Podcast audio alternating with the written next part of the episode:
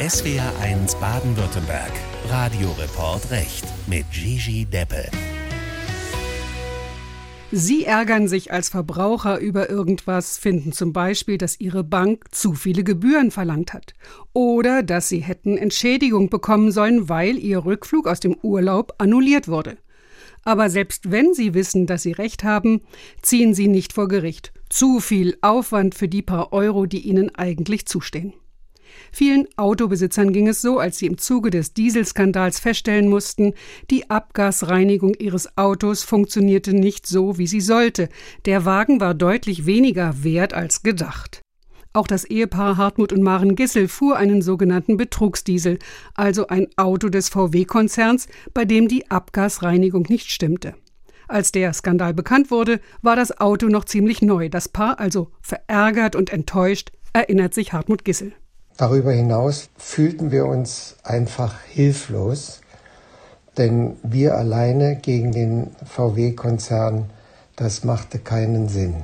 Beide schlossen sich der sogenannten Musterfeststellungsklage an, also einer Sammelklage, die die Verbraucherzentrale Bundesverband 2018 einreichte, direkt nachdem der Gesetzgeber diese neue Klagemöglichkeit für Verbraucher eingeführt hatte.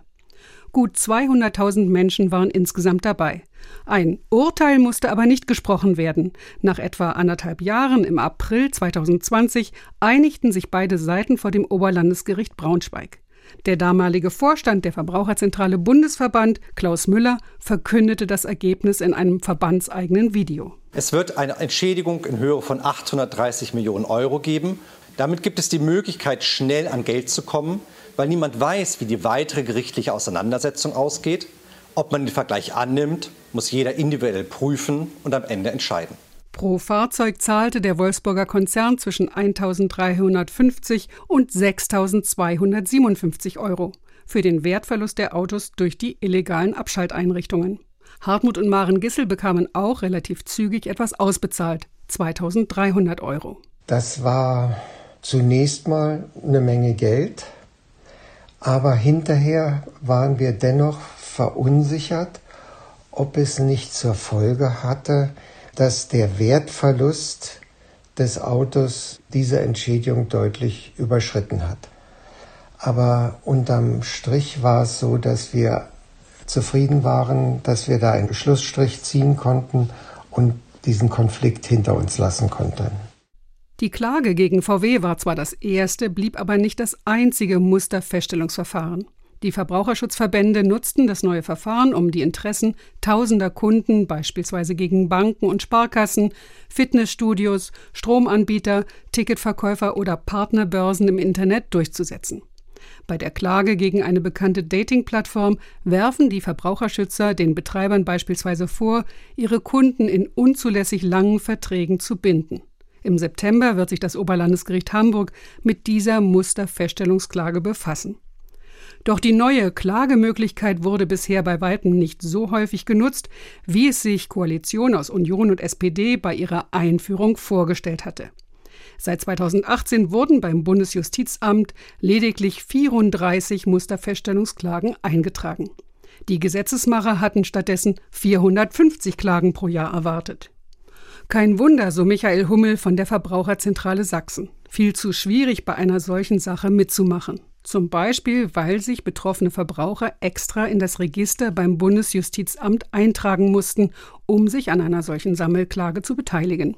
Ich glaube, das ist das allergrößte Problem, denn viele Verbraucher wissen gar nicht, dass die Ansprüche haben, erfahren wahrscheinlich auch nie davon. Also wir haben anhand der Verfahren, die wir geführt haben, so ein bisschen Schätzungen angestellt und die gehen so in die Richtung, dass nur 15 Prozent der anspruchsberechtigten Verbraucher sich dann tatsächlich anmelden zum Verfahren. Viel Bürokratie, ein Grund. Und dann das Problem, dass man mit einer solchen Klage nicht viel erreicht. Das Gericht stellte bei der Musterfeststellungsklage nur fest, ob die Verbraucherin oder der Verbraucher grundsätzlich Recht haben, ob sie also etwas vom beklagten Unternehmen verlangen können. Aber damit war keineswegs klar, dass die einzelne Person tatsächlich Geld bekommt und wie viel. Dafür müsste jeder Einzelne nochmal vor Gericht ziehen. Beispiel Volkswagen. Hätte das Verfahren nicht wie geschehen mit einer Einigung zwischen dem Autobauer und der Verbraucherzentrale, sondern mit einem Gerichtsurteil zugunsten der Verbraucherschützer geendet, hätten die betroffenen Autobesitzer nicht automatisch auch einen Schadensersatz erhalten. Den hätte dann doch wieder jeder Einzelne für sich in einem neuen Gerichtsverfahren einklagen müssen. Viele Dieselfahrer entschieden sich daher dafür, gleich von Anfang an individuell zu klagen, mit dem Ergebnis, dass die zuständigen Gerichte an ihre Belastungsgrenze kamen. Deswegen musste es etwas Neues geben, sagt Rechtsprofessorin Caroline Meller-Hannig von der Universität Halle-Wittenberg. Das heißt, wenn man jetzt ganz konkret sagt, äh, wie kommen die Verbraucher an ihr Geld, an Entschädigung, dann hilft dann die Musterfeststellungsklage eben nicht.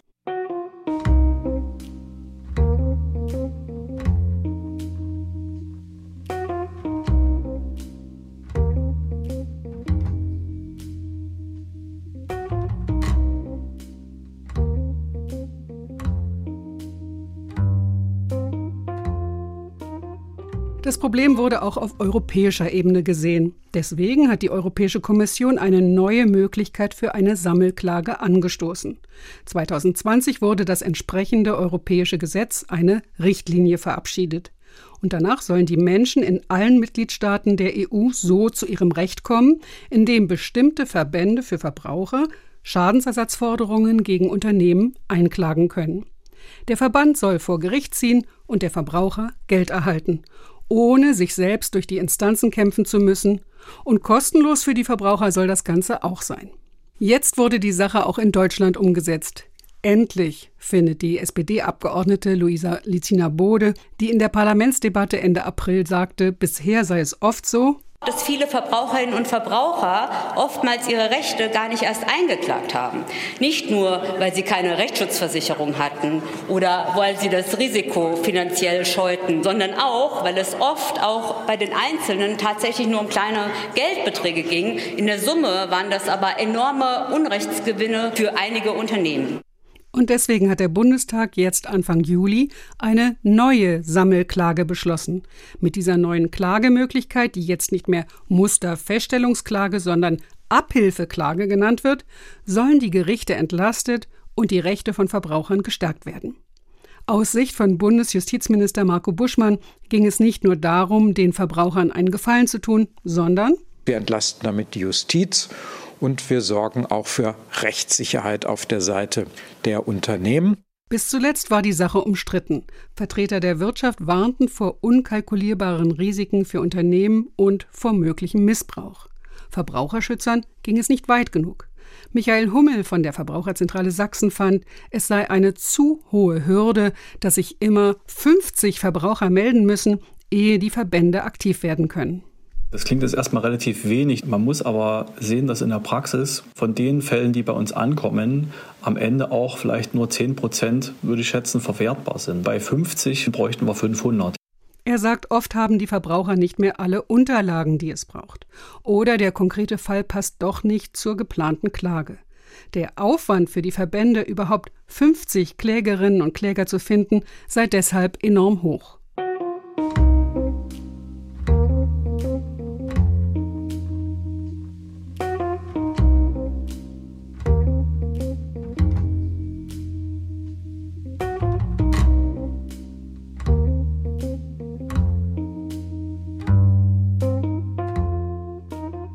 Es gibt einen weiteren intensiv diskutierten Punkt, der ebenfalls auf den ersten Blick wie eine reine Formalie wirkt, in der Praxis aber weitreichende Auswirkungen hat. Bis wann können Verbraucher bei einer solchen Verbandsklage mitmachen? Unternehmen wünschen sich hier einen möglichst frühen Zeitpunkt, erklärt der Berliner Rechtsanwalt Tobias Lühmann, der Unternehmen gegen Kollektivklagen vertritt. Wenn sich Verbraucher noch sehr lange nach Beginn des ganzen Verfahrens melden können, sei das ein Problem, denn das sorgt sicher nicht dafür, dass auf Unternehmensseite Rechtssicherheit dahin besteht, über was man eigentlich verhandelt und mit wem man verhandelt. Er sagt, wie soll sich ein Unternehmen auf eine solche Klage einstellen, wenn weder klar ist, mit wie vielen Betroffenen man es im Verfahren überhaupt zu tun hat und wie hoch potenziell der Schaden ist, der dann eventuell zu ersetzen ist. Wenn das offen bliebe, bestehe für die Unternehmen im Ergebnis auch nur ein geringer Anreiz, sich auf Vergleichsverhandlungen einzulassen. Verbraucherschützer wie Michael Hummel hätten sich dagegen eine lange Überlegungsfrist gewünscht, dass man auch nach einem Urteil dem Verfahren noch hätte beitreten können. Sehr viel besser wäre es, die Anmeldung bis eine gewisse Zeit nach dem Urteil zu ermöglichen, weil wenn wir als Verbraucherzentrale einen Erfolg errungen haben gegen ein Unternehmen und Schadensersatzansprüche der Verbraucher bestehen, das ist doch der Punkt, wo ich als Verbraucher weiß, aha, ich bin betroffen, ich habe einen Anspruch und da ist die Motivation, sich anzumelden, auch am größten. Schon bisher sei es regelmäßig so gewesen, berichtet er aus seinen Erfahrungen mit der Musterfeststellungsklage, dass sich viele Verbraucher erst meldeten, wenn sie von der Klage aus der Presse erfahren haben. Dann aber sei es bislang zu spät gewesen, weil die Fristen schlicht abgelaufen seien. Im Gesetz wurde ein Kompromiss gefunden. Selbst wenn das Verfahren schon läuft, können Verbraucher noch mitmachen. Ab dem Zeitpunkt, an dem das Gericht das letzte Mal öffentlich getagt hat, läuft die Frist. Ab dann dürfen geschädigte Kunden noch drei Wochen lang in das Verfahren einsteigen. Ob die neue Abhilfeklage aber wirklich etwas bringt, ist noch nicht sicher. Besuch bei Richterin Marie Weiß. Guten Morgen, kommen Sie rein. Genau, wir müssen nach ganz hinten durch. Sie arbeitet am Gericht in Königs Wusterhausen, ganz in der Nähe des großen Berliner Flughafen BER. Sie hat ständig mit Klagen von verärgerten Passagieren zu tun. Flugverspätung, Flugausfall. Die Unternehmen wollen oft die Entschädigung nicht zahlen. Ich zeig's Ihnen. Also, ich habe meinen Rechner aufgemacht. Der Bildschirm weist die vielen Verfahren aus, die sie tagtäglich abzuarbeiten hat. Da taucht tatsächlich die Zahl unendlich auf. Sie hat ein sehr handfestes Interesse, dass sich die Verbraucher zusammentun. Die Justiz würde nur entlastet werden, wenn die Anzahl der Verfahren sinkt.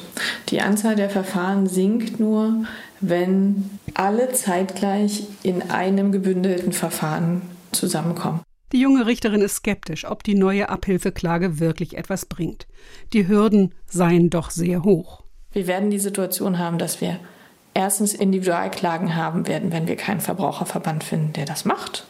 Wir werden die Situation haben, dass wir Individualklagen haben, wenn es Verbraucher gibt, die nicht von der Verbandsklage erfahren. Und wir werden die Situation haben, dass wir Individualklagen weiter haben werden, weil die Verfahren am OLG zu lange dauern. So. Entlastet das? Nein. Das Bundesjustizministerium scheint auch nicht davon auszugehen, dass die neue Sammelklage intensiv genutzt wird. Sie geht von etwa 15 Abhilfeklagen pro Jahr aus. Diese könnten demnach insgesamt gut 22.000 Individualklagen ersetzen. Allerdings gingen nach Angaben des Richterbundes 2022 bei den deutschen Gerichten allein schon 70.000 Fluggastklagen ein. Ob die neue Klagemöglichkeit uns Verbrauchern wirklich etwas nutzt, ist also noch offen. Sollten Sie allerdings finden, Ihnen steht Entschädigung zu, weil sich ein Unternehmen falsch verhalten hat, nehmen Sie Kontakt mit einer Verbraucherzentrale auf.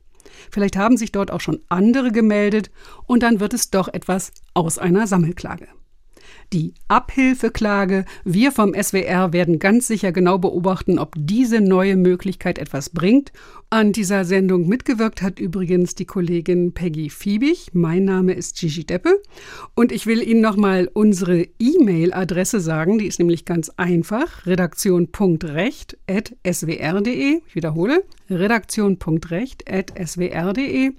Sie können uns wirklich gerne schreiben zu jedem juristischen Thema. Vielleicht wollen Sie uns Ihre Meinung sagen zur Sammelklage, was es braucht, ob das mit der neuen Abhilfeklage eine gute Idee ist.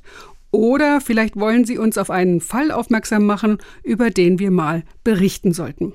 Auf jeden Fall sollten Sie sich unbedingt merken, dass es diese Sendung auch als Podcast gibt.